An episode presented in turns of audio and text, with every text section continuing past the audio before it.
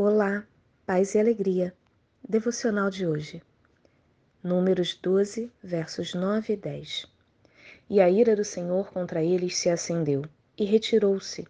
A nuvem afastou-se de sobre a tenda, e eis que Miriam achou-se leprosa, branca como neve, e olhou Arão para Miriam, e eis que estava leprosa.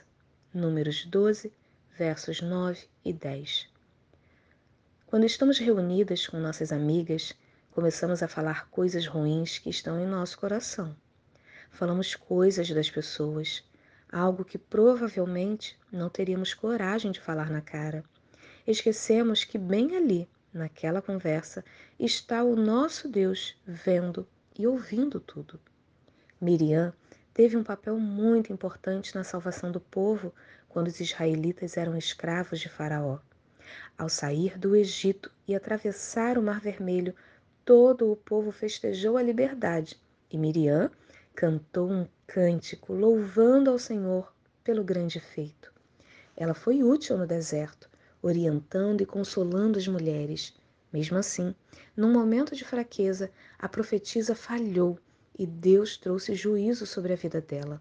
Ela ficou com lepra, pois falou mal de Moisés, um grande líder de Deus. O próprio Moisés foi quem pediu a Deus para curar sua irmã.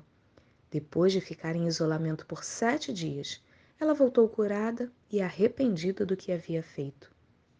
Mulheres de Deus, o que estamos fazendo? Que tipo de conversa temos com nossas amigas? Precisamos vigiar as nossas palavras, pois seremos julgadas por Deus se falarmos coisas que o desagradam. Acredito que nenhuma de nós quer experimentar a ira do Senhor. Se você tem sido dessas que falam mal, se só sai da sua boca crítica, vigie. Arrependa-se. Deus está vendo e ouvindo tudo. Que sejamos mulheres que ajudam, consolam e orientam outras mulheres a buscarem ao Senhor.